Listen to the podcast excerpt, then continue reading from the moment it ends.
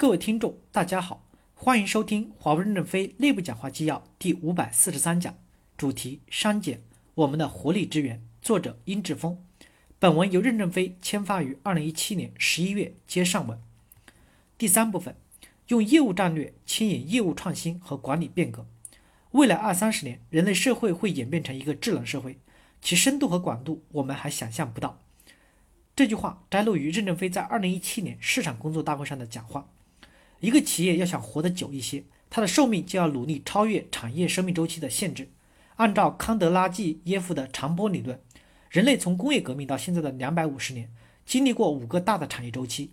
比如像西门子这样的百年老店，经历过电报、电话、电力、照明、自动化、医疗四个大的产业周期，每个产业为其贡献了三十到五十年的辉煌。华为前三十年的高速发展，当然有自身的主观努力。但是天时地利人和，我们客观上是吃足了通讯基础设施全球大发展的这波产业红利的。没有国家的改革开放和产业红利，单靠艰苦奋斗也未必能有所作为。通讯基础设施这个产业经过三十年的发展，基本上进入了成熟的稳定期。华为要想继续成长，正如任正非在英国和捷克的讲话里面指出，就需要做好对时代的洞察，敢于决断，然后靠坚定不移的执行力去落实。如果固守在我们擅长的领域，缺乏新洞察、新思想、新管理、新技术，那就是新熵增，落入成功大公司的陷阱。诺基亚当年感叹：“我们的研发投入比苹果高四倍，我们在客户需求分析、产品品质上没有犯任何的错误，我们的产业数据库包罗万象，能够支撑任何的产品和市场的分析要求。我们怎么会被打败呢？因为产业变了，苹果是从不同的赛道打败了诺基亚。”二零一七年五月。公司在上海开了战略务虚会，提出方向要大致正确，组织要充满活力，为未来的发展提供了方针。一家科技公司的竞争力，要么有技术，要么有成本，主要抓住抓好两个主要矛盾，一个是管好业务组合，一个是降低交易成本。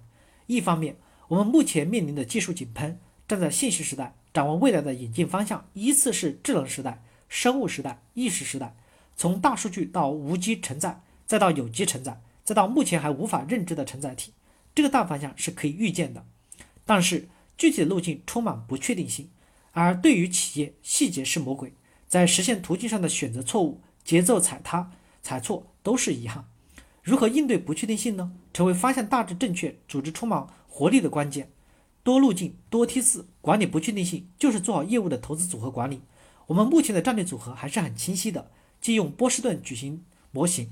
CNBG 是 cash cow，抓好经营质量，为新业务提供利润和现金流；CBG 是 star，保证一定的利润率，健康经营为前提，鼓励弹性预算下的加大投资，品牌、芯片和渠道、器件 OS。安平业务部 Cloud BU 是从 question mark 里面筛选出两出来的两个种子，希望几年后成为 future star。另一方面，随着企业规模的增长，管理复杂度不断的增加。导致规模产生的边际效应不断的降低。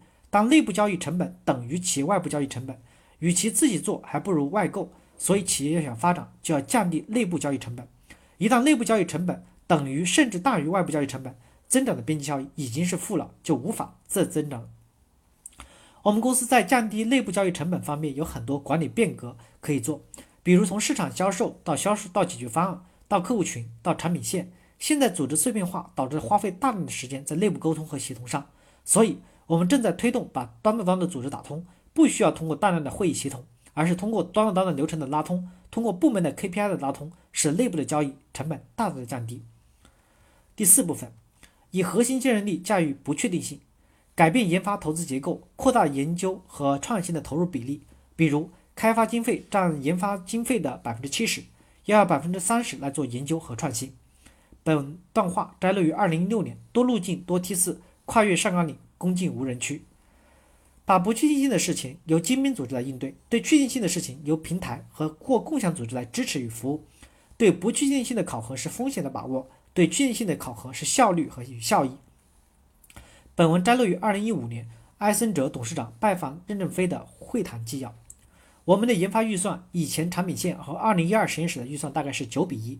未来将调整到七比三，就是加大对未来不确定性的研究。三星给我们很大的启示。二零一七年，三星一款手机发生事故后，大家都觉得三星要大亏，因为仅一个爆炸事件就造成了七十亿美元的损失。结果，三星有液晶屏和存储芯片这两个战略的控制点，他把这两个东西涨了涨价。二零一八年成为全世界最赚钱的公司。再举个例子，民航业是充分竞争的市场，全球大概几百家航空公司，基本全行业亏损，但其背后有两家设备供应商，一个是空客，一个是波音，他们的日子要比航空公司好很多，因为发展到了双寡头的格局。但在这个产业活里面活得最好的是做发动机的，就是机一和劳莱劳斯莱斯这两家。全球能够制造核武器的国家有十几个。能够把卫星送到外太空的国家有六个，但是能够造大推力民用航空发动机的国家只有两个，英国和美国。这意味着大型民用的航空发动机的技术含量要超过人造卫星，超过核武器。做一个产业，一定要发展核心竞争力，要有战略控制点。弱国无外交，没有战略控制点就没有跟市场叫板的实力，没有核心竞争力的护城河和防火墙，就没有生存的安全感。在科技时代。一家没有技术的技术公司，公司永远和别人在低层次上赤身肉搏，打艰苦的消灭战，坚定不移地加大技术投资。只有具备技术壁垒，才有话语权。我们怎么衡量研发投入的效率？就是看究竟有几个定价权。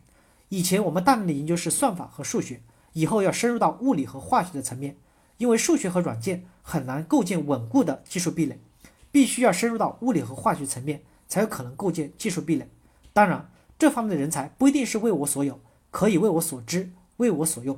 感谢大家的收听，敬请期待下一讲内容。